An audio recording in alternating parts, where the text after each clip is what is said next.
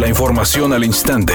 Grupo Radio Alegría presenta ABC Noticias. Información que transforma.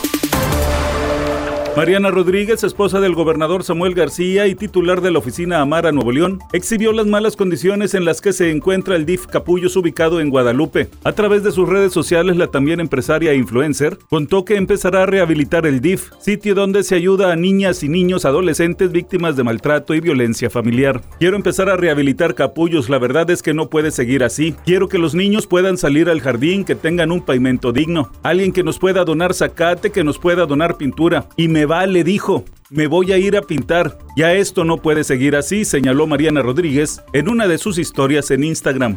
La diputada Consuelo Galvez, de la bancada Nueva Alianza en el Congreso local, hizo un llamado a beneficio de los migrantes refugiados en Monterrey, a quienes solicitó ofrecer sitios más seguros en donde resguardarse. Lo anterior con la intención de que el Congreso de la Unión legisle el tema de los convenios entre el Instituto Nacional de Migración y las autoridades locales para que la problemática se atienda de manera integral.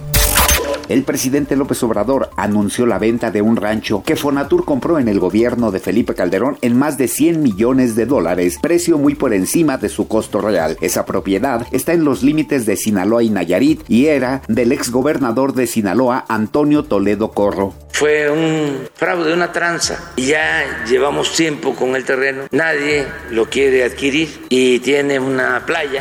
Editorial ABC con Eduardo Garza. Los puesteros están retando a Luis Donaldo Colosio. Ya se apoderaron de nuevo de las calles de Monterrey. Ya invadieron Colón, 5 de mayo, 15 de mayo, Reforma, Garibaldi. Los líderes de los puesteros están estirando la liga a ver hasta dónde reacciona la nueva administración de Monterrey. Después de dos días de descanso, Tigres volvió a los entrenamientos en el estadio universitario.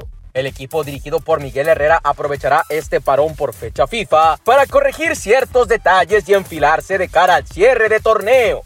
Su próximo compromiso será en calidad de visitante este 16 de octubre en contra de Cruz Azul.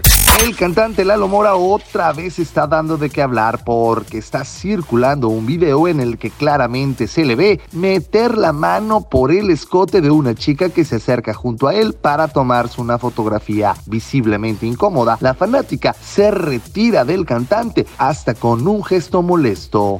Temperatura en Monterrey 30 grados centígrados. ABC Noticias, información que transforma.